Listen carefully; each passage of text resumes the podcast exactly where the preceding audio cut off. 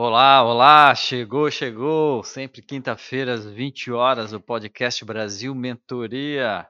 Eu sou Edmilson Matos Cândido. E eu, Giovanni de Souza. Nós estamos aqui hoje com um, um, episódio muito interessante, né? Como é gerenciar a segurança das pessoas né, na empresa. E, e, e nós estamos sempre com esse, né, com, essa, com esse objetivo aqui nesse podcast de trazer né, o desenvolvimento da liderança, do gerenciamento através da mediação. E, e, hoje não vai ser diferente aqui com o Giovanni, que vai se apresentar já, já aqui para a gente contar uma história incrível né, de uma experiência de vida, principalmente nessa área de segurança no trabalho, onde ele é engenheiro.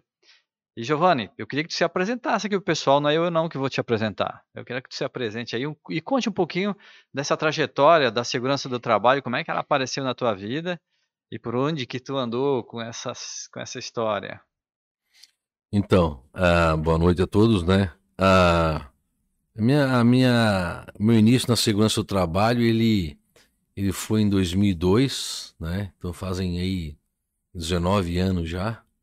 Uh, eu tinha uma grande vontade de ajudar as pessoas, né? Porque na época que comecei minha formação em engenheiro civil, e depois eu fiz pós-graduação em engenharia de segurança. E na época que eu, que eu trabalho com construção civil, ah, acontecia muito acidente, acidentes fatais, muito mesmo, na construção civil, né? Devido à imprudência, devido à a, falta de limpeza de uma obra, devido a fatores bem irrelevantes mesmo assim, fáceis de detectar né, onde a gente sabe estatisticamente que 96% dos acidentes eles são de, pelo devido ao comportamento humano e 4% é de outros fatores externos, né? Então na, na, na época não se tinha uma legislação, não, até tinha uma legislação, mas não era cumprida, né? E daí através do, do, do Ministério do Trabalho começou a fazer auditorias na região, na região aqui de Criciúma, aonde começou a construção civil muito forte e eu comecei a fazer o curso de segurança do trabalho. E em 2006 eu, eu saí da construção civil e migrei para a segurança do trabalho na mineração de carvão. Né? A mineração de carvão em Criciúma, é, ela foi muito forte, um, um grande período, né? É, devido a um acidente muito grave que aconteceu na década de 80, aonde morreram ah, cerca de mais de 30 pessoas, que na época podia fumar debaixo da mina, né? Então, hoje houve uma deflagração muito grande devido ao acúmulo muito grande de metano. Aí sim se criou uma norma específica para a segurança do trabalho na mineração. Coisa que já existia na, no, no, no resto do planeta, em outras minerações, Estados Unidos, África, do Sul, ah, na, na, própria China, né, onde tinha muitos acidentes. Então eu comecei de fato a trabalhar com segurança do trabalho em 2006 na mineração de carvão, né? E daí ali eu tive muita experiência porque a gente trabalhava num, num ambiente inóspito, né, que é embaixo do, da, do subsolo, né, com com, com risco, tanto que a mineração de carvão, a aposentadoria nos 15 anos, devido a, a própria a periculosidade e a insalubridade devido à pneumoconiose, que era doença na época provocada pela perda do carvão. Então a gente começou a fazer um trabalho já ali. E eu não conhecia nada de, de mineração de carvão, mas tinha muita vontade de aprender. Tem que descer a, a mina todo dia todos os dias. Né? Como é que foi a primeira descida, a sua primeira experiência? Eu fico imaginando, eu nunca, nunca fiz é, isso. Eu, mas... eu, eu nunca tive problema de claustrofobia, essas coisas, porque a mina dá essa sensação, né? De, de, de um lugar, de ambiente fechado, né? E eu, através de um, de um grande amigo meu, é, o doutor, que era médico de trabalho na mina, Paulo Novelli, ele me, ajudou, a, me indicou nesse processo da mina. eu comecei a fazer um trabalho e comecei a criar uma equipe, né? Já, existi, já existia uma equipe de técnicos, técnicos de segurança e eu comecei a notar que, uh, que a mineração era, era, era só uma questão de tu, tu começar a fiscalizar de uma maneira educativa, sem punição, apesar de que às vezes a punição era necessária, porque muitos uh, não davam. Tu chegava, por exemplo, na, embaixo da mina, né? E falava pro cara, pô, vamos usar um protetor aditivo aí. Ele, ele falava, a maioria das pessoas falava, não, mas o, o engenheiro faz fazem 15 anos que eu não uso protetor, já estou me aposentando. E eu explicava para ele, tu não vai, tu não vai ficar surdo agora. Vai ficar surdo quando tu tiver 70 anos, tu não vai escutar os teus netos. E de fato é isso que acontece. Ninguém fica surdo ah, num, num determinado ruído do dia para noite. Né? Tu vai ficando surdo, de, depende o tempo de exposição que tu fica às intempéries, né? Ou ruído, por exemplo, ou qualquer outro tipo de insalubridade ou periculosidade, né? Então, a gente, eu trabalhei cinco anos e, e meio na mineração, né?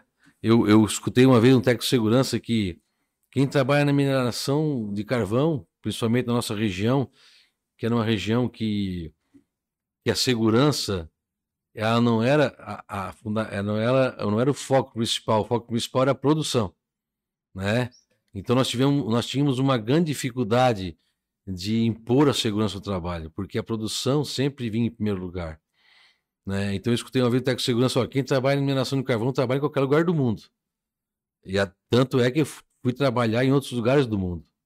Né? E na mineração de carvão em Criciúma, nós tínhamos reuniões mensais com, com o Ministério Público, com o Ministério do Trabalho, com o sindicato do, do, do, dos trabalhadores da mineração, dos mineiros, né?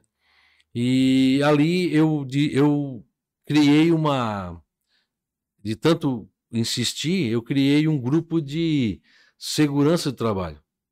Então, eu gerenciei uma, os engenheiros de segurança do trabalho de todas as mineradoras.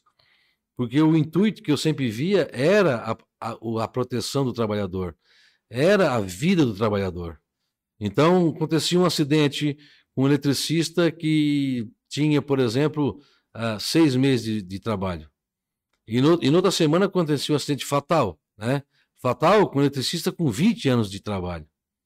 Então, então não era só a falta de experiência, e também era o excesso de confiança né? Então, de tanto a gente insistir, a gente criou um grupo de engenheiros de segurança do trabalho.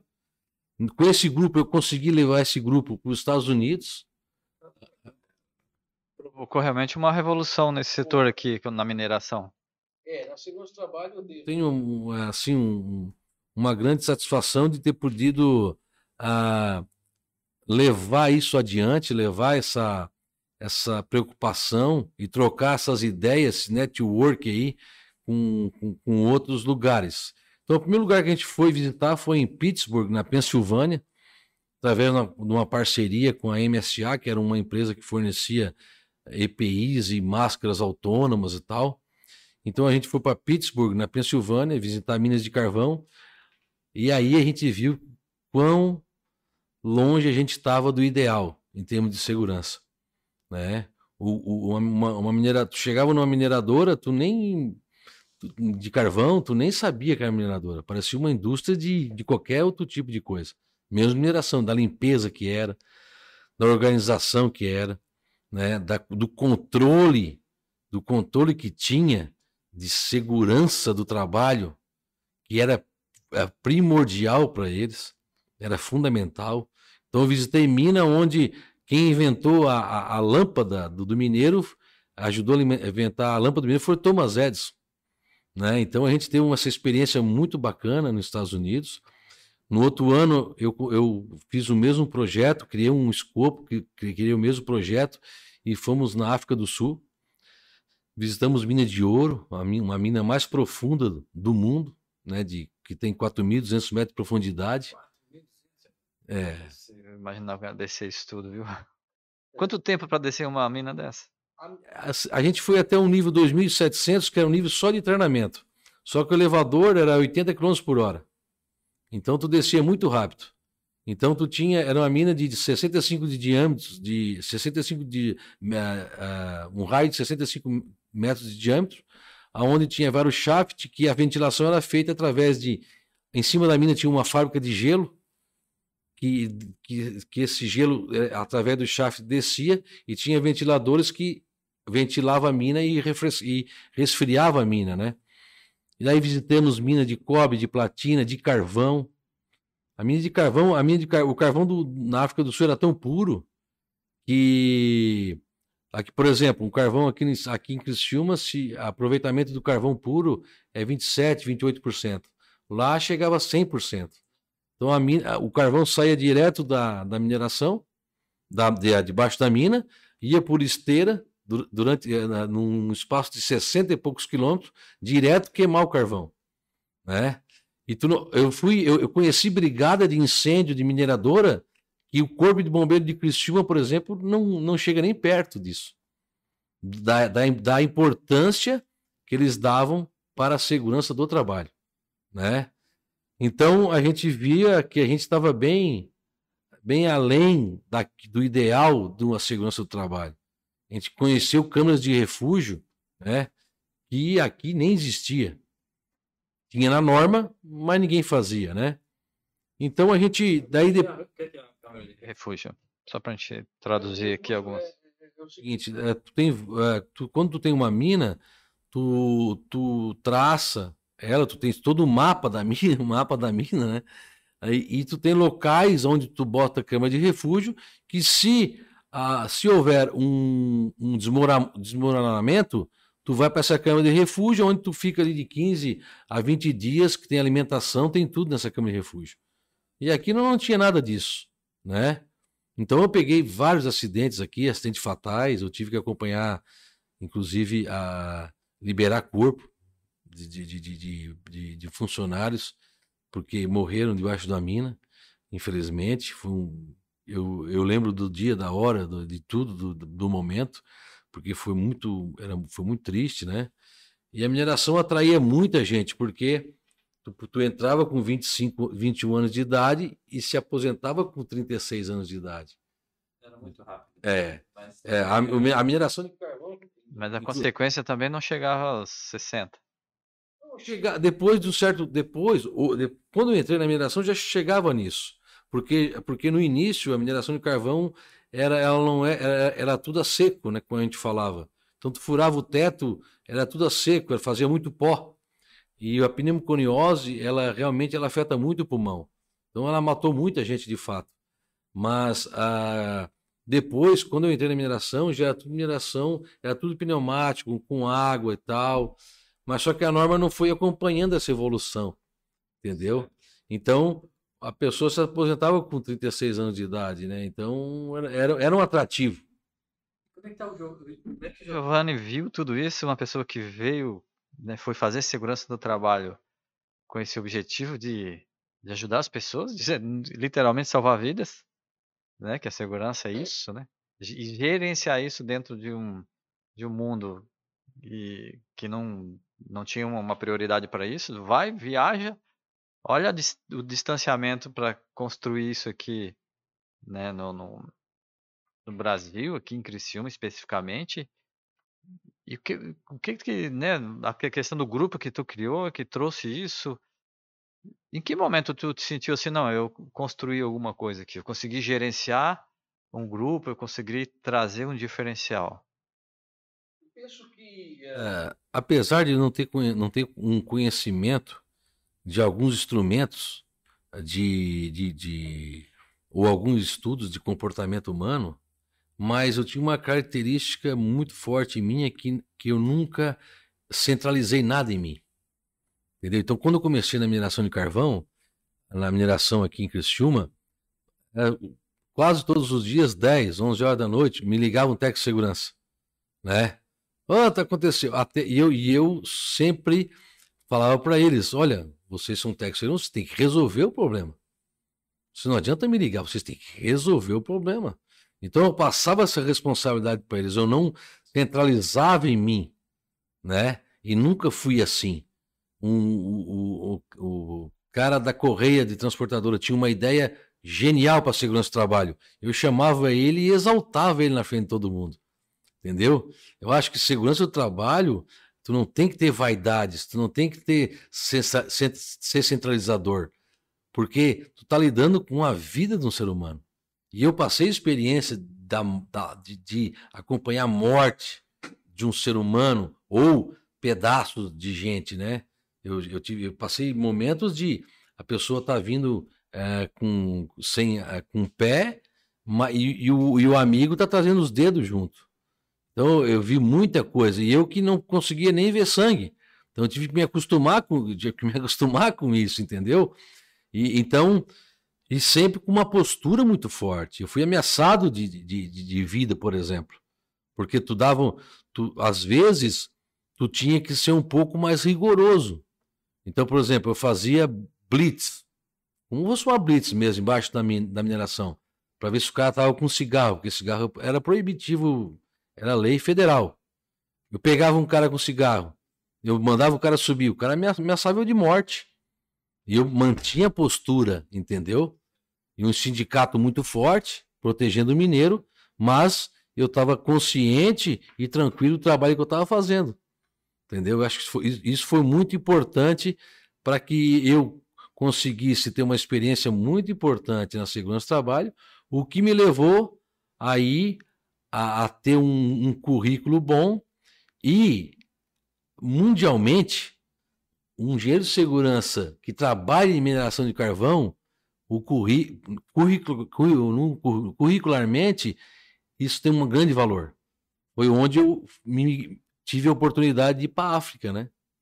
E, é, é um segundo momento aí. Mas antes de ir para a África, Giovanni, eu queria essa questão da centralização e do, do gerente, que nós trabalhamos aqui o aperfeiçoamento da liderança através da mediação. E quando nós falamos de mediação, nós é, estamos falando realmente do gerenciamento dos comportamentos através da comunicação focado em um resultado.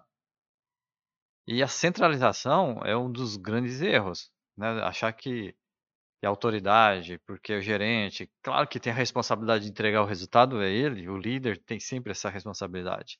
Mas se quer ser líder, se quer ser um gerente, quer ser um coordenador, entenda isso.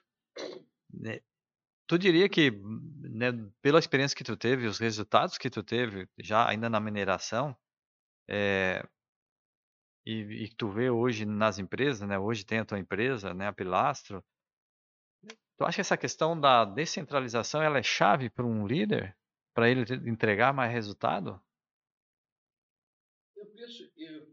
Aí, aí eu, eu não. Tecnicamente, eu não, não, não, não conseguiria te. Assim. Eu, Giovanni, nunca fui centralizador. Eu nunca tive uma vaidade de. Ah, eu estou resolvendo o problema. Eu sempre, eu sempre valorizei a equipe. Então eu nunca fiz nada sozinho. Eu sempre Mas deixo... já assistiu o contrário com outros líderes. Sim, lógico. lógico. Mas nunca. Os resultados eram diferentes. Mas os resultados não davam certo. Quando a pessoa centralizava e se vangloriava ou achava que ele tinha resolvido o problema, tu, eu notava que, tu, que, ele criava uma certa antipatia nas pessoas ao redor, né? E eu naturalmente, isso foi uma, era uma coisa natural para mim. Eu não centralizava nada. Eu, eu, eu, eu, eu sentia um prazer quando um motorista de ônibus, por exemplo, do, do, da mina, tinha uma grande ideia. Eu ficava feliz com isso, porque ele estava ajudando, ele, ele não estava me ajudando, ele estava ajudando a todos, né? Então, e eu trabalhei num lugar, local que era uma cooperativa, né? Então, todos eram donos. Eu era empregado. Então era mais difícil ainda eu fazer o meu trabalho. Então eu tinha que dar um gancho pro cara que era meu dono. Sim. Meu chefe, no caso, né? Meu dono, desculpa, meu chefe, né? Então eu recebia piada de tudo. Pô, tá me dando gancho, rapaz, sou teu, sou teu patrão.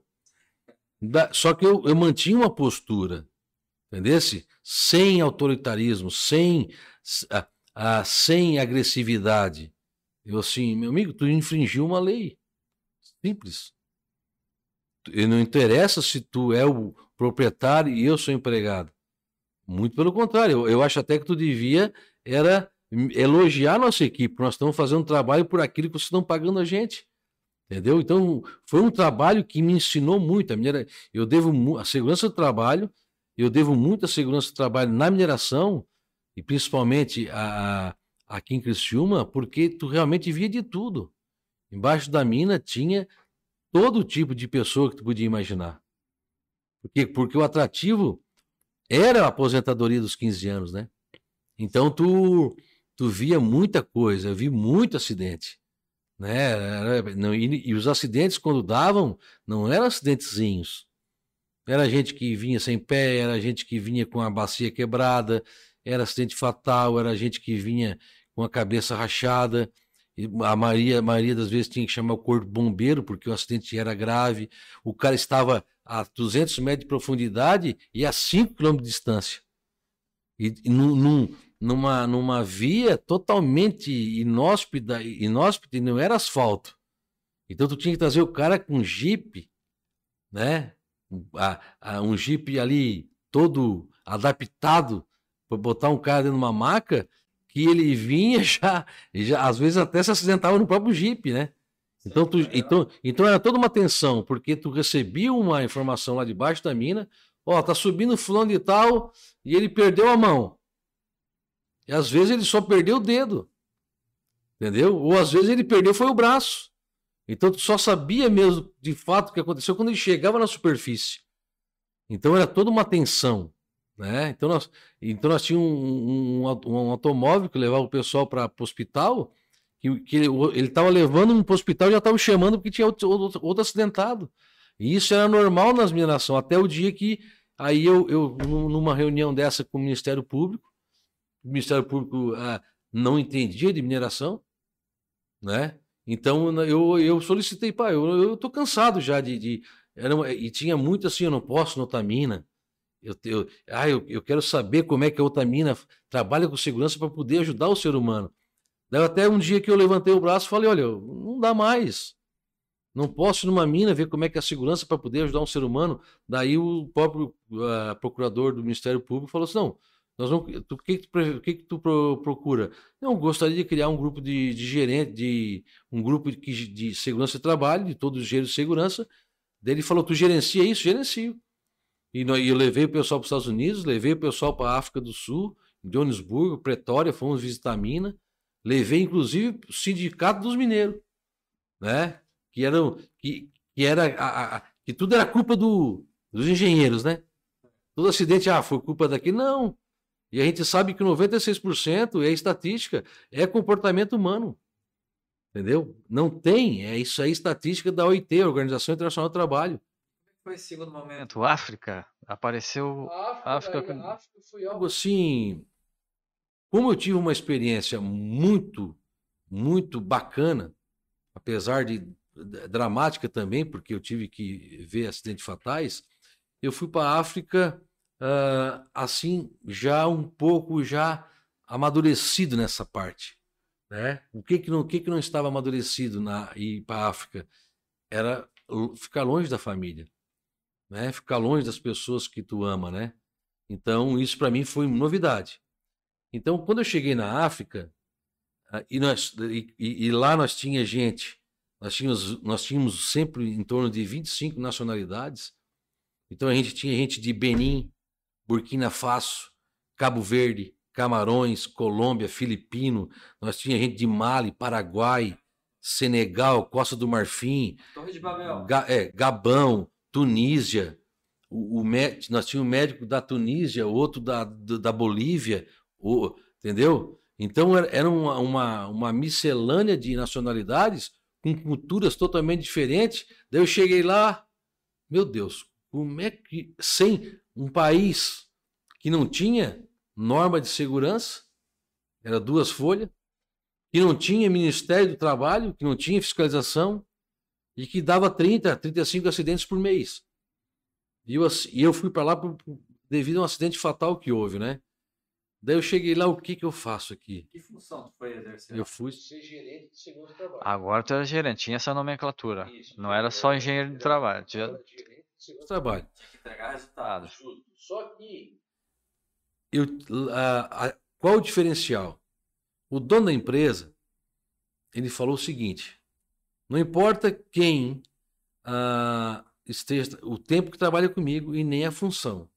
segurança aqui é primordial. Aí pronto, não, é. Justamente. Segurança do trabalho ela funciona quando ela é de cima para baixo. Entendeu? Interessante o que tu tá falando, Giovanni. Só abrir um parênteses aí dessa questão que a gente fala muitas vezes, é, as pessoas colocam lá missão, visão, política da empresa, né? E quando a gente fala de política, são essas decisões e que define totalmente a existência da empresa. Então não é só um manual da, das políticas da que, a, que a empresa vai praticar. É realmente o dono, né? O presidente chegar assim, ó, segurança faz parte da nossa política, é prioridade. Quando o cara faz isso, bate na mesa, e, e o que eu estou falando é o, o, né, o presidente, é o presidente do conselho, o presidente da empresa, ou pode ser uma pequena e média empresa. Né? A coisa acontece, né, Giovanni? É diferente, né? Ah, sim. Tanto que, tanto que quando eu cheguei lá, existia um gerente de segurança do trabalho, né? Ah, era um container assim, meio num buraco, e eu, eu tirei 21 dias, porque a cada 21 dias eh, tinha voo que vinha para o Brasil, né? Então eu fiquei 21 dias só observando. Observando e absorvendo aquilo ali.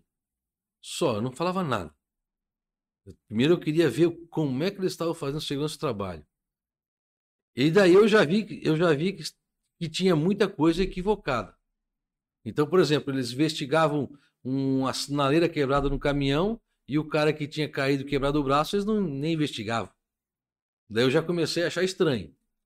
Aí quando chegou a hora de, de uma reunião, eu cheguei e falei, olha, eu não vou investigar, apesar de ser uma, fazer parte da, da, do acidente de trabalho, da segurança do trabalho, o bem material, né? Mas o meu foco, como estava dando muito acidente com pessoas, foi focar no ser humano. Daí o que, que eu pensei? Daí que, que eu fiz? E aí eu tive liberdade de fazer uma equipe. Daí eu levei pessoas daqui, levei o Amarildo, que é um grande amigo meu que tinha uma experiência e sabe lidar com conflito muito bem.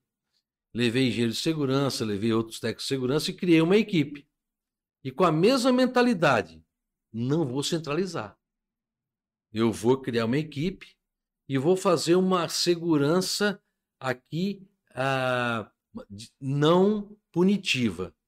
Vou fazer uma, uma segurança educativa.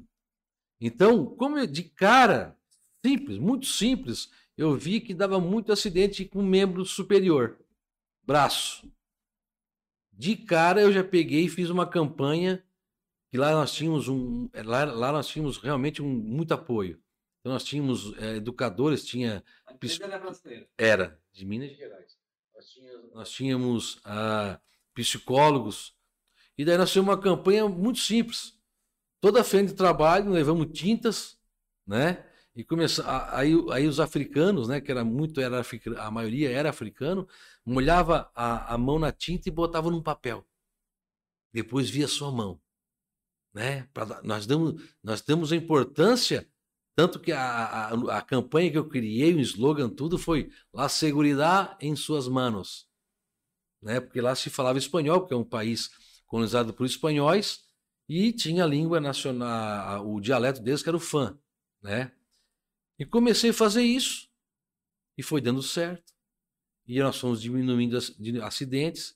Por incrível que pareça, os mais refratários eram os brasileiros, né? Cara que trabalhava na Vale do Rio Doce, trabalhava na Odebrecht, que vinha de empresas onde, a, por exemplo, a Vale do Rio Doce tem as cinco regras de ouro, que eles chamam. As cinco regras de ouro numa empresa grande como a Vale, como a Odebrecht, se, não importa a tua função, se tu ah, descumpriu uma regra de ouro, tu é demitido por justa causa. Então eu tive. Política, é, política da empresa. Justamente. Então eu tive dificuldade, às vezes, no treinamento por causa de um brasileiro.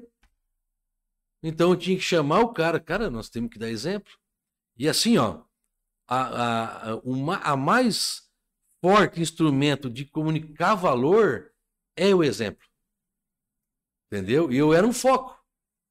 Porque a segurança do trabalho sempre foi vista como uma polícia, né? Ah, lá vem um chato, lá vem abusado, botar cinto. Então eu cheguei no, na, na tornearia, por exemplo, onde tinha os tornos. O pessoal trabalhando com manga comprida, com pulseira, com, com corrente. Isso, isso aí era, inaceitável. E quando tu trabalha com correção, né, na segurança do trabalho, tu, tu bota imagem forte. Eu botei todo mundo na sala, os torneiros, não falei nada. Só, como, só botei acidente fatal com torno. Nunca mais ninguém usou manga com manga comprida, entendeu? E quando trabalha com prevenção, que a pessoa está mais consciente, aí tu mostra imagem boa, tal. Toda uma didática. Não, metodologia que tu, claro, tu estudou isso é, e entendeu. Justamente. Aí ela ela eu comecei também a notar o seguinte, e para mim, como tinha muita nacionalidade diferente, então tinha eu, eu tinha muito a, a, africanos que trabalhavam comigo, porque tinha a, africanos que falavam francês, outros falavam inglês, outros falavam só o dialeto deles. Então eu tinha que ter caras é, que trabalhavam comigo que tinham que dar um treinamento em francês, por exemplo. Então eu comecei, nós fizemos um DDS, que é o diálogo diário de segurança, porque eu porque eu comecei assim, ó, uh, eh, para ti uh, conseguir um êxito na segurança é através do hábito. Entendeu? Então eu comecei. Ninguém, ninguém trabalhava, ah, iniciava um trabalho sem fazer um DDS. Então nós tínhamos várias frentes de trabalho. Eu criei um, nós criamos um livro, né, que tinha tópicos de diferentes temas, e todo dia alguém lia esse tema diferente. E tinha que assinar um livro de treinamento. Né? É, e a gente tinha a, a, assim, metas a cumprir. A, por exemplo, nós, ganha, nós ganhava participação no lucro, né? E só ganhava participação no lucro a, o maior, a maior pontuação em segurança, quanto mais tu tinha pontuação em segurança, mais tu ganhava participação no lucro. Então nós tinha, eu tinha o apoio do dono da empresa e ainda tinha uma meta que vinculava o, a tua participação do lucro monetária com segurança mas não tinha fiscalização, não tinha nada, né? Ah, então, aí dentro, dentro disso, eu comecei a fazer uns estudos. Então, eu, eu fiz um escopo e fui, fui, participar de um congresso nacional, mundial de segurança do trabalho na Finlândia, em Helsinki, né? Fui lá aprender um pouco mais de segurança, porque a é um tema mundial, né? E foi um negócio, foi algo que, que aprendi muito, né? Era, era um congresso pequeno, mas que aprendi muita coisa. Ah, a gente fez vários trabalhos junto lá com alemães, com os espanhóis, tal, e foi algo que depois eu, quando eu vim para Guiné Equatorial, que era onde eu estava, eu fiz toda uma apresentação daquilo que eu aprendi lá, né? E daí eu, e daí eu, eu queria também. Eu fazia muito, muito treinamento, muito treinamento, muito treinamento, treinamento, treinamento, treinamento, treinamento, treinamento, treinamento. Daí eu, eu era muito eficiente. Eu queria saber se era eficaz. O que, que eu fiz? Eu criei um questionário. Eu criei um questionário de umas 15 perguntas e espalhei para todo mundo para ver se eu estava sendo eficaz. Porque eficiência eu estava eficiente eu estava sendo, porque eu estava eu tava, É, eu, eficiente eu estava sendo, porque eu estava com não sei quantas mil horas de treinamento, mas milhares de horas de treinamento. Eu assim, mas daí eu, eu será que eu estou sendo eficaz? Aí eu vi através de um questionário muito simples, o que, que é segurança? Você sabe o que, que é um EPI? E daí eu vi que no, nesse questionário 80% sabia, respondeu a, a, o conhecimento que tinha em segurança do trabalho. Então eu estava sendo eficiente e fui eficaz ao mesmo tempo, porque são duas coisas que são, é, são duas coisas diferentes. Né? Então, por exemplo, eu tinha problema, por exemplo, até os espanhóis, por exemplo, que eram os fiscais da obra. Eles riam na minha cara porque eu, porque eu dizia que tinha que estacionar de ré lá no acampamento. Eles achavam ridículo aquilo. E lá na Espanha ninguém faz isso. Né? E era uma forma, por exemplo, aqui na prefeitura de Criciúma, se tu for hoje ali, tá escrito tudo quanto é lugar. Estacione de ré, estacione de ré. Porque, por um motivo muito simples, numa situação. Já pegou fogo na prefeitura de Criciúma. numa, numa, situação, numa situação de pânico, o cara sai de frente, o cara não vai atropelar ninguém. Então era simples assim, mas eles não entendiam. Rio, mas, mas se não estacionasse de ré, eu chamava atenção. Eu não, eu, não, eu não tinha essa, essa, essa, esse viés de notificar ninguém. Eu chamava o cara para conversar. Entendeu? Então a gente, a, a gente fazia muita obra de arte. É, fazia muita obra de arte lá, obra de arte especial na, na, em, em, quando trabalha com estrada, é viaduto, é ponte. Então não existia linha de vida. Então não existia, os caras não usavam nem cinto de segurança. Então a gente salvou algumas vidas lá, do cara cair e estar tá com o cinto de segurança engatado linha de vida, que era um cabo de aço, e ficar pendurado. Chegou lá e falou de 30 a 35 acidentes mês, né? E alguns fatais, inclusive um deles, foram que aonde surgiu a oportunidade de tu ir para lá e, e corrigir isso. Tu já, tu já foi com uma missão carimbada, certo? Sim. Porque se houve uma fatalidade, que chama o melhor aí, chama um cara bom, chamaram o Giovanni, já chega com uma responsabilidade. Agora ele não é só engenheiro de segurança, ele é gerente de segurança das pessoas. Até o título eu quis colocar, né? Tu falou lá porque não bota segurança do trabalho, porque tu não era mais segurança do trabalho tu gerenciava a, a segurança das pessoas como um todo, né? Inclusive o pessoal que estava ao redor da obra, né? É uma responsabilidade. E, e 30, 35 acidentes por mês. Aí tu agora é o gerente, tu trouxe um monte de, de ferramentas que tu criou, validação, pesquisa. Cara, fez tudo aquilo tu não tem um curso de administração na época, né? Tu não tinha essa. Não. E muito do que tu tá falando aí é, já existem metodologias para a gente numa, numa empresa comum, certo? Sim, que, que, vem, é. que vem da área de marketing, que é relacionamento, que vem.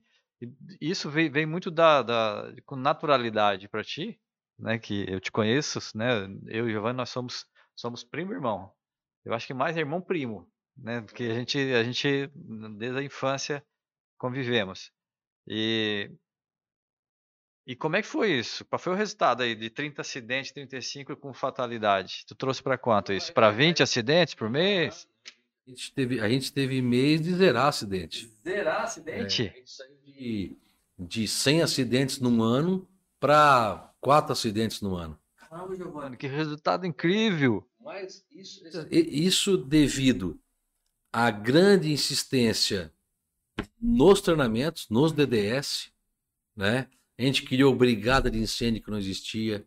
A gente, obviamente, com o apoio da, do próprio dono da empresa. Então, o pessoal respeitava muito a segurança.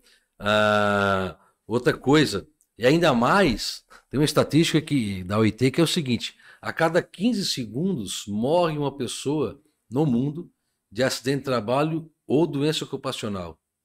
E eu tinha um prazer de todo mês, quando nós tínhamos, tínhamos reunião, de botar lá. Eu saí de lá da África, nós, tinha, nós, eu, nós, tínhamos, nós tínhamos mais de 20 milhões de, hora, de homens horas trabalhadas sem acidente fatal. Né? Então, e, e, não, é, realmente foi um trabalho de equipe muito bom. A gente tinha uma equipe muito boa. A gente tinha uma equipe, por exemplo, e a gente tinha que cuidar também, como estava falando aí, porque a gente estava num país onde o pessoal caçava. O pessoal caça, é, comia leopardo, comia leão, é, comia leão, desculpa, comia elefante, eles comiam cobra e, e tu tinha, vamos supor, várias pedreiras que tinha detonação. Nós fazia segurança, mas a gente sabia que podia, em algum local, ter um caçador caçando. Então a gente fazia isso, tinha que sair com a sirene e ainda correr o risco de, uma, de, de dar um acidente fatal com uma pessoa que nem da obra era. Né? Então, tudo isso, a, a, a gente tinha essa preocupação. E uma das preocupações que eu sempre tive, que é nítido, eu, eu costumo, eu fico, eu fico até assim, eu fico vendo na, na, na televisão hoje aqui no Brasil, né? Ah, ah o Covid aumentou. É, é, é nítido porque o Covid aumentou. Porque quando não dava acidente lá, eu chamava toda a equipe e falava assim: agora é a hora de nós ficar mais alerta. Não está dando acidente. As pessoas vão relaxar. Foi o que aconteceu com o Covid. O pessoal, ninguém mais pegou Covid, relaxaram. Outra coisa que também é, que também é fato, né? Que eu chamo de a morte anunciada. Todo ano chove no Rio de Janeiro, desbarranca e, e mor aquelas casas caem, morre gente. Aquele, aquele acidente de Brumadinho, a morte anunciada. Se há uma possibilidade daquela barreira poder romper, tira todo, faz a administração longe daquilo ali, né? E a gente chama morte anunciada, é, é nítido. É. Lógico, to, todo, todo ano, carnaval, virada de ano, a, o primeiro jornal da segunda-feira é a estatística de acidente da Polícia Rodoviária Federal de quantos que morreu. Então é morte, morte anunciada. Entendeu? Então nós trabalhávamos muito com isso. Entendeu? Então, por exemplo, se eu vi uma situação um, de um caminhão carregando uma carregadeira que não estava presa adequadamente no meio da selva, sem ninguém fiscalizar, nós parava e pronto. E o cara não reclamava, ele com certeza ele ficava bravo, mas ele não saía dali se não chegasse um mecânico para amarrar aquela carregadeira. Num lugar que não tinha fiscalização, fiscalização e ninguém me cobrava e ninguém me enchia o saco disso aí. Né? E tinha outras ferramentas que, que, eu, que eu copiei, por exemplo, né? um acidente acontecia agora, de manhã, às 8 da manhã, quando era 10 horas, o dono da empresa aqui no Brasil já sabia o acidente, como é que, que aconteceu, quem foi encarregado, quem foi o responsável, qual o setor e se houve afastamento ou não. Tem, eu criei uma ferramenta, criei não, eu copiei uma ferramenta da Tractibel aqui, numa palestra que eu fui, aonde isso é um, canal de comunicação é, direta. Simples, mas muito eficaz. Muito eficaz, porque daí eu já botava. No, eu, eu falava, olha, o, o João das Couve, que era encarregado, Edmilson. Putz, já olhava o teu nome, puta que pariu. E tu sabia que a tua PL era, era vinculada a acidente. PL, distribuição. Era vinculada ao número de acidente. Quem criava as metas era eu e o, e o, o gerente de segurança. Né? O gerente de segurança, não, desculpa, o gerente geral da obra, né? Então, baseado nisso, a gente conseguiu fazer, graças a Deus, um trabalho muito legal, né? Depois também fiz uma outra, uma outra, outro congresso que eu participei na Alemanha. Aí foi um congresso grande, com 4 mil pessoas.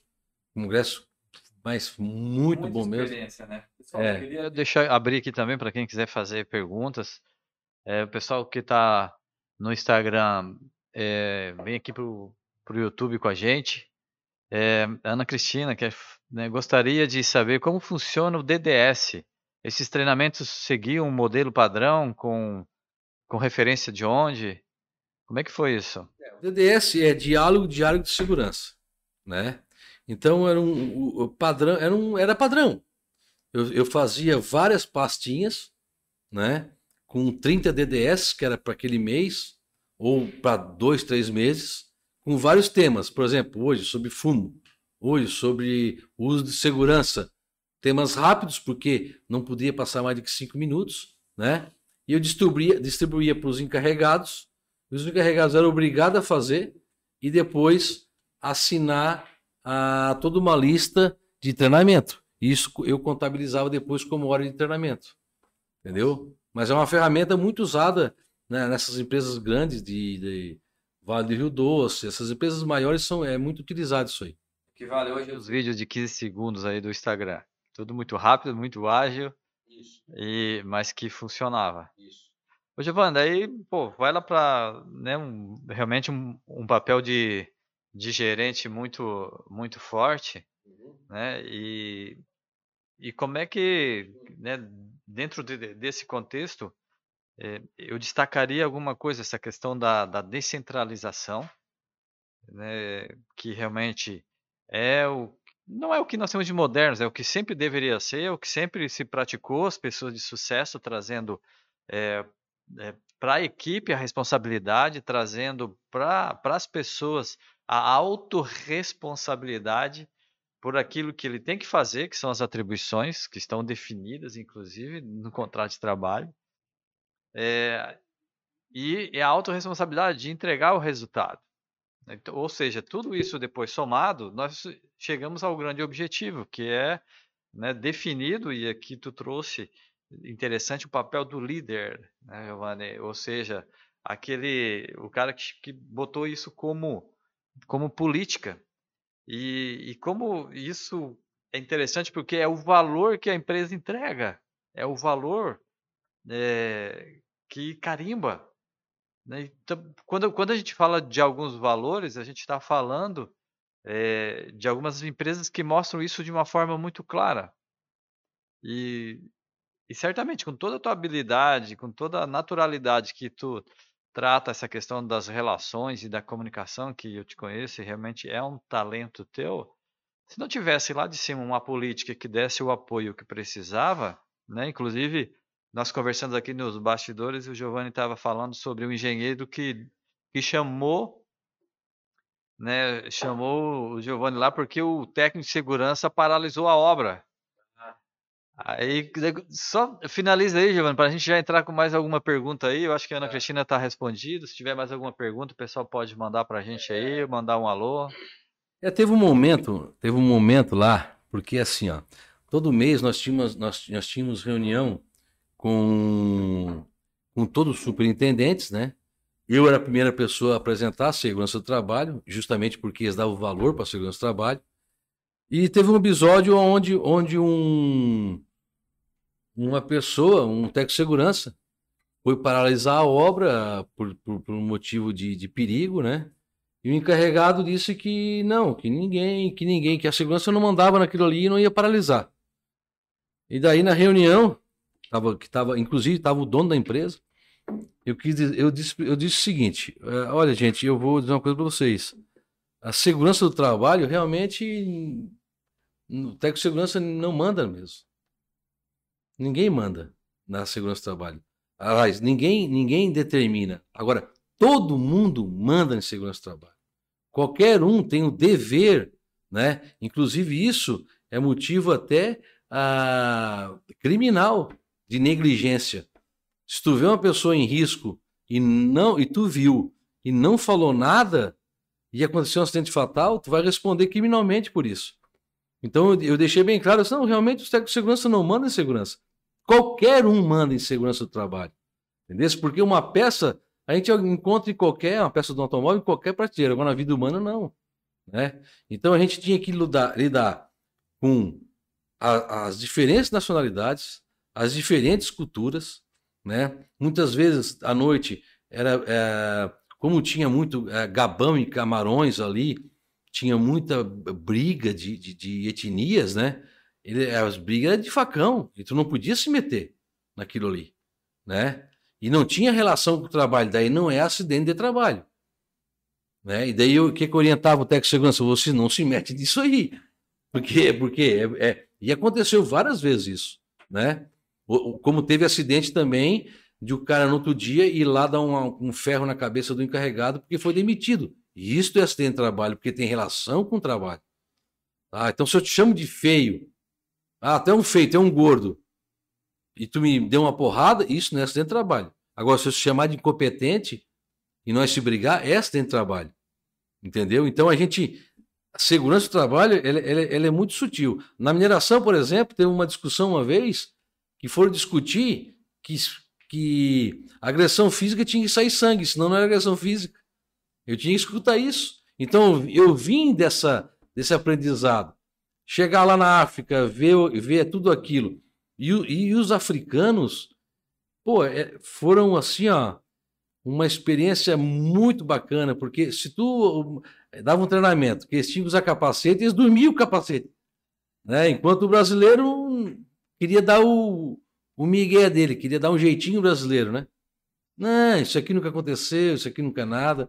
E teve acidentes graves lá, teve um acidente muito grave que aconteceu dia 19 de dezembro. Eu, eu não esqueço a data porque realmente, quando eu vi o, o acidente, as minhas pernas amoleceram na hora. Eu, eu, pensei que eu ia desmaiar, de tão grave que era o acidente. Da, da, o cara não morreu, mas de tão feia que era a, a, eu acho que eu vi essa imagem. É, isso, do parafuso na cabeça. Era tão feia, tão, assim, a imagem era tão ruim que era difícil. Tanto é que nós enterramos o cara três vezes. Ó, no outro dia ninguém me trabalhar porque o cara morreu. Daí chegava a informação, não, não, o cara não morreu. No outro dia o cara morreu, aí ninguém ia trabalhar. E no fim o cara não morreu, né? Porque era. E, não é na hora dele é, mesmo. Eu vi a imagem. É, é. fora os afastamentos por malária, por, por muita do, questão de doença venérea, que lá eles não respeitavam muito os africanos, muita questão de falta de higiene, né? Por exemplo, é, era tão, era tão diferente de tudo. Eu recebia, por exemplo, uma folha escrita pelo curandeiro do povoado, dizendo que o cara não foi trabalhar porque estava em trabalho de, do, do espírito tal. E eu tinha que abonar a falta dele. Então era tudo diferente daqui. Cultural. É, é cultural, podia chegar e, e, bater de frente.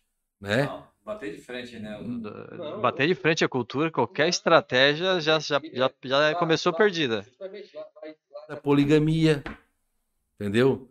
Lá tu não podia sair do acampamento porque tu tinha as barreiras onde os, o, o, geralmente os militares estavam alcoolizados, então tu tinha que ter um certo cuidado, né? Então tudo isso e, e por isso que eu, eu, eu fico muito eu, te, eu fico muito assim feliz de ter, da nossa equipe ter conseguido zerar acidente, porque era difícil numa cultura dessa de poligamia, de, de a briga era no facão, e tu ainda o cara tem que usar um, o cara tem que usar um cinto de segurança, cara.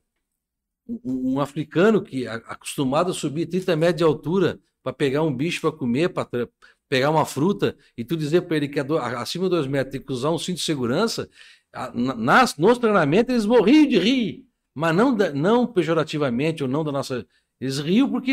Era habilidade. Eles assim, não. Segurança, acostumado desde criança a subir árvore de 30, 40 metros de altura mas eles respeitavam. Né? E esse respeito, juntamente com, com, com o DDS, com o treinamento, treinamento, treinamento, treinamento, treinamento, não batia. Direto, direto, direto. O que, que, é, o que, que os pessoal faz aqui, o trânsito, quando eles querem dar, dar uma, uma, uma chacoalhada? Eles botam nas rotas uns carros tudo batido, né? Sim. E a gente tem essa mania. A gente passa um acidente, a gente tem essa cultura, a gente passa um acidente pode ver até uma criança morta. Durante uma meia hora tu vai andar 80 por hora, depois tu vai passar por 120, 150. Entendeu? Porque a gente acha que nunca acontece com a gente, só com os outros. Mano, aí no Brasil, né? E aqui, inclusive, a gente fez alguns, alguns trabalhos juntos aí na, na própria Pilastra, né? Que é a tua empresa aqui junto com a Karina. Mandar um beijo aí pra Karina, que tá aí assistindo a gente. E e lá tu, a gente e, um, e uma a base do nosso trabalho é o é um assessment que é aplicado para medição da, da estrutura de pensamento, da dominância de pensamento, né, que é o HBDI, que é o nome do assessment, que é Herman Brain Dominance Instrument. E não, é, H, é HBDI, isso. Cara, me, me enrolei todo aqui. Herman Brain Dominance Instrument. Agora foi. A gente começa yes. a as letrinhas aqui, tem que tomar água já. É. A Cristina chegar lá em casa, ela vai dizer assim: Ah, como é que tu esqueceu as letras? a, gente, a gente fala todo dia isso, né? É o nosso tema aqui. Mas tá valendo, ao vivo é isso. E é o gostoso é isso. E daí a gente. E tu entendeu como é que tu funcionava e vem muito do que tu fala. Tu se identificou aí. Como é que foi essa experiência de entender como é que tu funciona né? E como que e entender como é que os outros funcionavam e como é que tu conseguiu e consegue hoje dentro da empresa integrar isso. Ah. Só me dá essa chave aí, Giovanni, porque ele começa a dar um tique ali. É, justamente. Então, assim, ó, uh, o que acontece? Uh, essa ferramenta, de fato, eu não conhecia. Uh, hoje, depois de ter feito o curso ali com vocês, eu noto que eu já tive sucesso sem ter isso. Se eu tivesse isso, eu teria muito mais sucesso. A equipe toda, né? Como um todo, né? Ah, tinha uma pergunta, eu até, eu até anotei para não esquecer, porque era uma pergunta que me chamou a atenção no congresso que eu fui na Finlândia. É, eu nunca esqueço que era um, um neozelandês que estava falando inglês, eu não entendia, e eu já entendia pouco, eu entendia inglês mas o neozelandês eu não entendi nada do que ele falou, porque o inglês dele era muito difícil. Mas, tem, mas eu bati uma foto de um slide dele, de um, PowerPoint, e, ele, e a pergunta é a seguinte: qual a motivação para ter um comportamento seguro? Como motivar as pessoas a isso? E daí, aí eu, eu juntei essa pergunta junto com, a, com, esse, com, aquilo, com esse treinamento que, que tu passou, vocês passaram para nós. Com esse conhecimento aqui, eu consigo responder essa pergunta. Como motivar as pessoas a ter um comportamento seguro? Porque daí eu vou entender, né, de uma maneira agora técnica, como funciona mentalmente as pessoas. Né? A, gente, a gente fez o, a gente fez a, a, a o trabalho, né? O, o, meu, o meu cérebro uh, deu, deu, deu nos quatro quadrantes. Então, eu, eu sou racional, lógico e matemático. Isso aí é uma questão óbvia, até por, minha, pela minha formação. Né? Eu sou, não sou tão, mas deu também um pouco um cara disciplinado e organizado. Não sou tanto isso, mas tenho isso, né? Mas a minha organização aqui, eu acho que é na questão de não centralizar e organizar a equipe, entendesse? Mas não não tão voltado para mim, né? Também deu um também no, no quadrante uh, inferior direito, que eu sei, que é a questão emocional e sensitiva, e isso eu sou muito.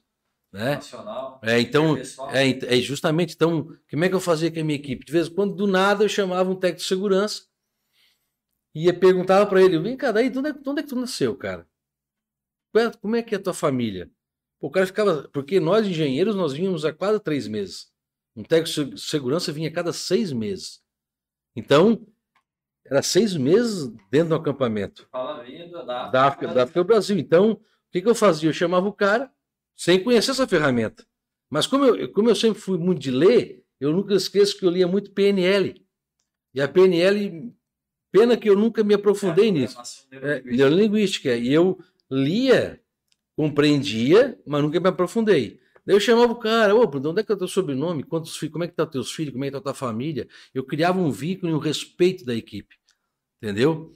E o quadrante D superior direito, né, que é o criativo, curioso, isso também eu tenho.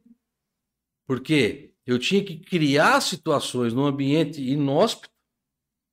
Né? Então, por exemplo, o cara estava num trator, um africano, um de Burkina Faso, por exemplo que era muçulmano. Ele parava o trator, na hora que fosse para rezar para Meca, ele descia o trator, botava o tapetezinho dele e ia rezar para Meca, e tu não podia nem chegar perto. Entendesse? Daqui a pouco tu passava num cara que estava numa, numa, numa volqueta, volqueta é, é, caminhão caçamba em espanhol, né? Ah, o cara descia da volqueta porque passou um macaco, ele ia lá caçar o um macaco primeiro, porque era a alimentação dele. E tu tinha que respeitar isso, né? E se eu tivesse esta ferramenta, esse conhecimento, para mim seria mais fácil entender, porque eu lembro que isso me assustava. Eu não entendia. Aí, tu imagina um, um, um, um 25 nacionalidades, que queira ou não queira, né? Tu pega aqui, Benin, Burkina Faso, Cabo Verde, é tudo país subdesenvolvido. São tudo países que, que morrem de fome. Países que não têm saúde, não têm água, não tem nada, né? E mesmo assim nós conseguimos fazer um trabalho de segurança. Eu, sinceramente, e eu, eu acredito que toda a minha equipe, a gente ficou muito, muito satisfeito e muito honrado de ter.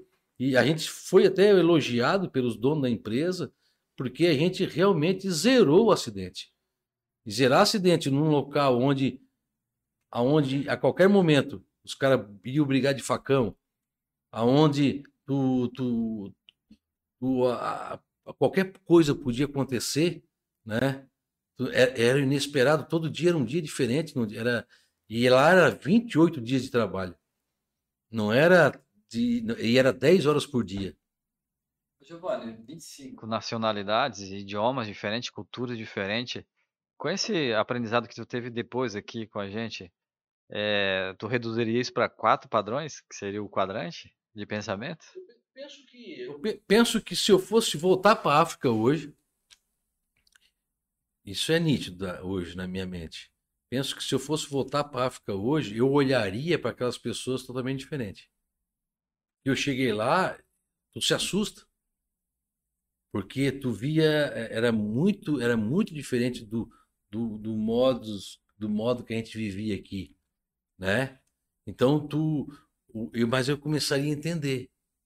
Só que era difícil também tu querer incutir isso neles, porque eles não iam nem entender isso aí. Ah. Entendesse? Tu chegar e falar sobre isso com eles, eu lembro do Ebola, né? Na época do Ebola. Cara, é, foi Ebola, né? Foi na época ali de 2013, por aí. Sim. O Ebola, deu, surgiu o Ebola. Rapaz, os bolivianos, muitos foram tudo embora. E teve um caso só de ebola lá onde eu estava.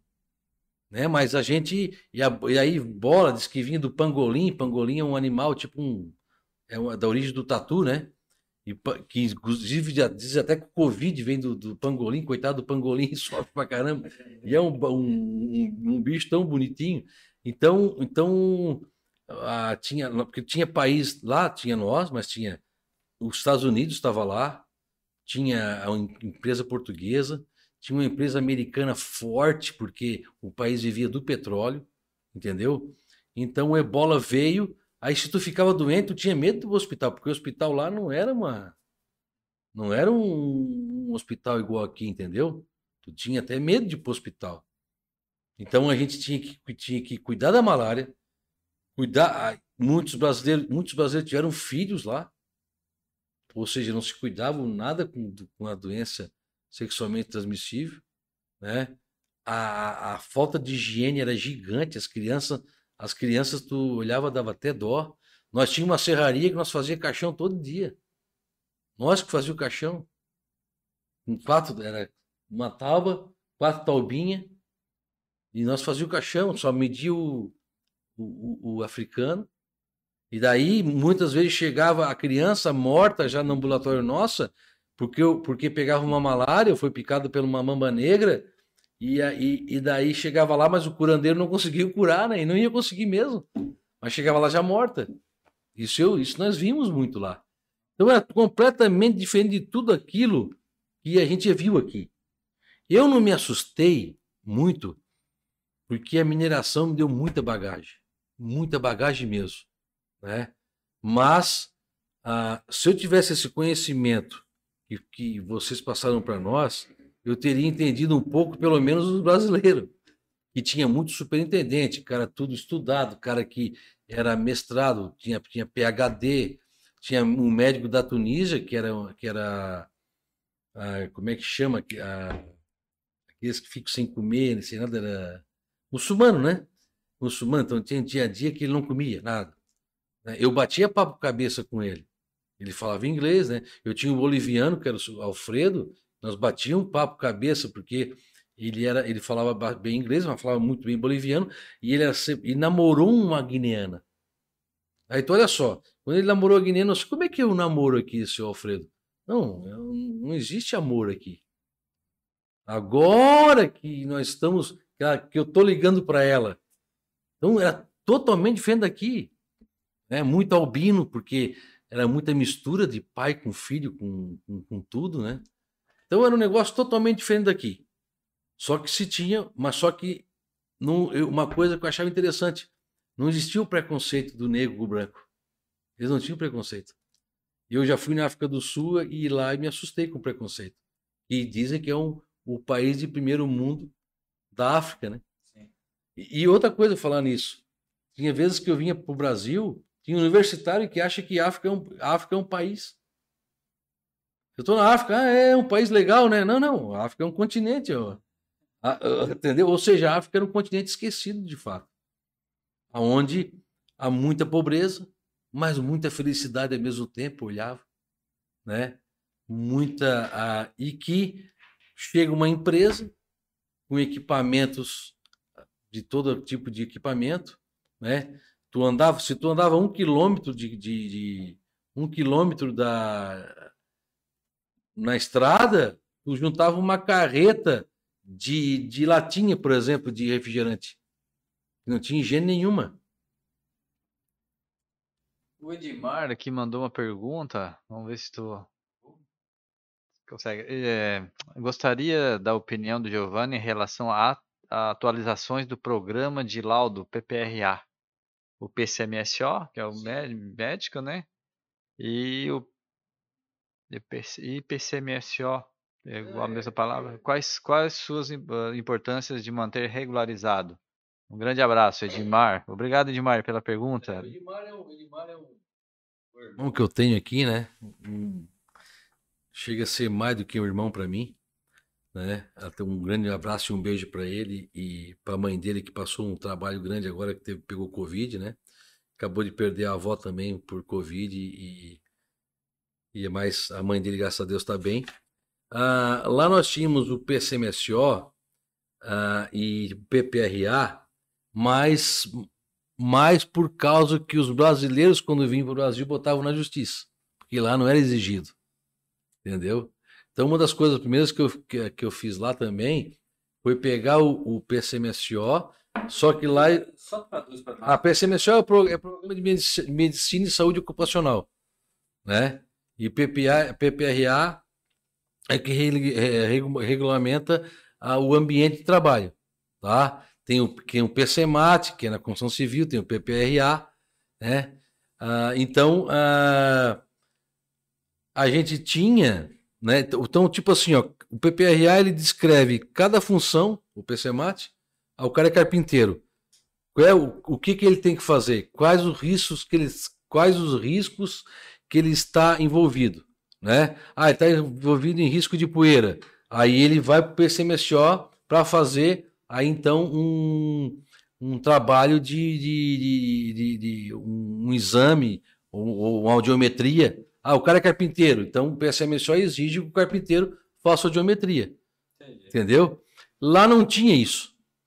Lá não tinha isso, né? Nós, eu procurei fazer alguma coisa do tipo, mas era muito difícil por, por ser muito longe, né? Nós tínhamos a máscara autônoma, nós mas mais essa questão de ruído a gente procura, era tudo mais era no, na questão do realmente do treinamento, usar o protetor auricular, protetor auricular, capacete, capacete, capacete, luva, né? Então a gente, a gente sempre procurava, ah, através dos treinamentos, DDS, né? A incutir isso neles porque não tinham algo que regulamentasse. Pois, Giovanni, até agora falando, né, e nós já estamos finalizando o nosso programa, já estamos aí uma hora, uma hora e dez já, e para tirar um pouquinho de lasquinho assim, pra, não, também teve sucesso em segurança, Mas eu lembro que nos anos 90, quando nós implantamos os programas de qualidade, né, e segurança é intrínseco, né, os programas de qualidade. Então nós adotamos isso dentro da Madedina, nossa empresa, né, que era minha, do meu pai, da minha irmã. E, e nisso eu era presidente da associação comercial. Né? E a indústria como toda, principalmente a indústria madeireira, né, o Ministério do Trabalho chegava e ia nas madeireiras, ele não ia em outro lugar, não ia no comércio, não ia em outras indústrias ia nas madeireiras, que é onde tinha realmente maior índice de acidentes, porque era muita, é, muita madeireira, né? Volume de, também de empresas. Daí nós colocamos um técnico de segurança eh, dentro da associação, contratamos um técnico para a associação comercial. E por coincidência, o, o Ministério do Trabalho virou a chave começou a visitar o comércio, que ele nunca tinha feito isso em Rondônia antes. E quando chegou lá, se deparou com um comércio organizado, uma associação preocupada com isso, com um técnico, né? Então, o, o, nosso técnico é que ia, ah, o fiscal está chegando aqui, o técnico é que ia lá, conversava, negociava prazo para arrumar as coisas, né? Porque o fiscal nunca chegava multando, ele sempre chegava notificando, que é diferente, né? E dava prazo para arrumar. E eu fiquei sabendo depois, Giovanni, que por um dos fiscais que acabou, que a gente virava amigo desse povo, né? E, e alguns até bem, bem amigos mesmo, que foi um case de sucesso num congresso em Manaus, da região norte do, do país, essa situação lá em Rolim de Moura, que era a cidade que eu morava. Então, o tanto que isso realmente representa. Mas, Giovanni, nós estamos aí finalizando. É, se o pessoal tiver alguma pergunta ainda, a gente pode, pode trabalhar aqui.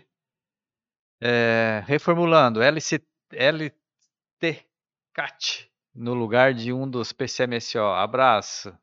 Baita podcast, o Edi Dias, Edmar. Legal, Edmar. Esteja sempre com a gente. A gente está sempre aqui nas quintas-feiras, 20 horas, e sempre chega, viu? às quintas-feiras, às 20 horas, o podcast.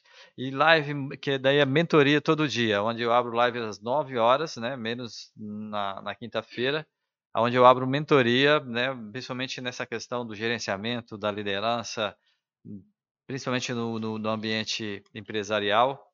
Mas pode participar lá e trazer as, as perguntas. Se quiser também, eu, alguns eu abro, inclusive a live, no caso é Instagram, no momento, e a gente bate um papo.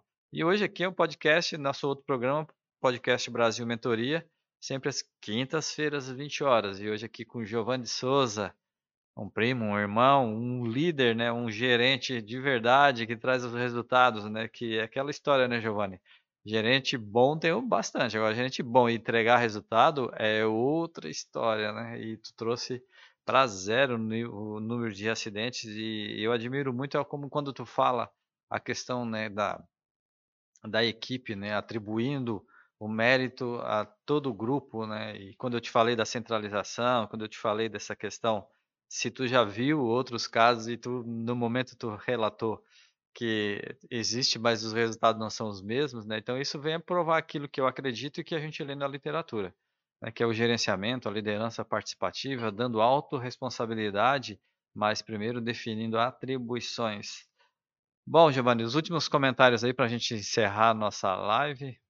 Sim, a, a segurança é, do trabalho, quando eu penso assim, ó, quando aquilo que tu uh, tu treina e, e vira hábito, é um exemplo típico, é o cinto de segurança, né? Infelizmente teve que ser através de multa para as pessoas usar cinto de segurança. Mas tu vê hoje, tu perguntar para 10 pessoas, 9 vão dizer, nossa, eu já só chego, boto e já boto. Ou seja, ali acabou, não precisa mais dar treinamento, não precisa dar nada. Está feita a segurança, né? Então, quando a segurança se torna um hábito, que tu vê que a pessoa se preocupa, aí é a satisfação e realmente um trabalho bem feito, né?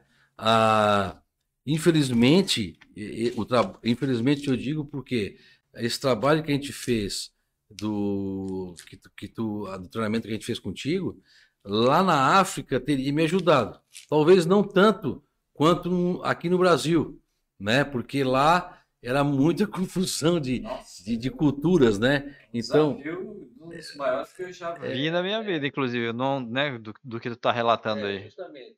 Se tu vai para outro país, por exemplo, para Alemanha, Estados Unidos, tu fala em tu fala para pessoa que, pô, não precisa nem falar, os caras, se tu não passar na faixa de pedestre, tu é multado. Se tu não passar numa faixa de pedestre, tu é multado. Aconteceu isso comigo, eu estava na Alemanha e nós tínhamos ido, pro, nós, nós fomos num bar, fui numa feira, à noite a gente voltando, os sinal, os cruzamentos, tudo vazio, tinha só um carro, certo? Parado. O que nós fizemos? Como todo bom brasileiro. Ah, não, não tem nenhum carro, nós vamos atravessar. Cara, tinha umas garotas dentro do, do, do carro lá, umas mulheres. Elas gritavam tanto, mas gritavam com raiva. Daí depois eu fui entender, elas estavam excomungando nós, elas estavam xingando a gente porque a gente passou no sinal vermelho de pedestre, cara. Só para confirmar isso que tu tá falando, né? Justamente, e assim, para finalizar, é que a gente vive num. A gente a está numa cultura aonde, aonde o fazer bem, onde, onde o fazer o normal é noticiário. Então, se tu acha uma carteira e devolve, tu vai pro, pro, pro jornal da, da Nacional Fulano achou uma carteira e devolveu. Eu acho um absurdo isso. É, eu acho absurdo isso. Ele, ele não fez nada demais, ele fez o que tinha que fazer, né? Só que nós estamos com, com tão, é tão invertido os valores aqui, né? Que isso se torna estranho. Então a gente conseguiu pelo menos um pouquinho para aquela e, e, a gente deu essa contribuição, a gente notou, né? Para aquelas uh, nacionalidades, para fiquei amigo de vários africanos lá que uh, faziam segurança, usavam cinto, levavam para casa aquilo que aprendiam, né?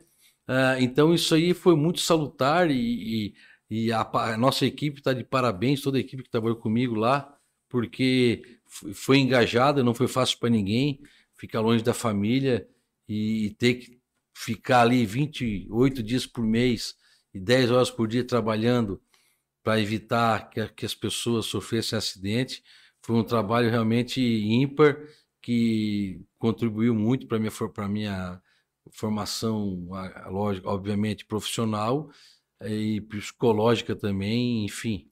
Só tenho que agradecer também a oportunidade de poder estar passando isso, essa, essa informação e essa experiência para todos aí que puderam estar assistindo. Legal, Giovanni. Eu também te agradeço por estar aqui com a gente, né, passando toda essa experiência. Eu ia fazer uma pergunta e já te fiz ela uma vez, né? Por que não escrever um livro sobre tudo isso, né? E, e, e tratar de, né, de um resultado como esse com histórias que eu imagino um nível de detalhe, né? De pequenas histórias e impressionantes dentro desse teu contexto. Parabéns pelo teu gerenciamento, pelo teu poder de gerenciar e mediar dentro de uma torre de Babel dessa. E para mim é uma satisfação muito grande trazer aqui com a nossa audiência, né, que vai estar acompanhando, vai estar gravado isso aqui no nosso YouTube para as pessoas entenderem como é que se faz realmente um gerenciamento voltado para resultado e a descentralização como um, um grande mérito que tu trouxe aqui. Então é isso aí, pessoal. Nós ficamos por aqui, né, terminando a nossa né, o nosso, nosso podcast Brasil Mentoria. Próxima quinta-feira, às 20 horas, estaremos aqui novamente com mais um tema, com mais um convidado, né, e sempre com essa, com essa satisfação de levar para vocês carinhosamente é, o compartilhamento dos nossos convidados aqui com a sua história e a gente discutir coisas incríveis aqui para você, né, de uma certa forma, sair melhor depois de assistir uma live como essa. Um grande abraço, até a próxima quinta-feira às 20 horas.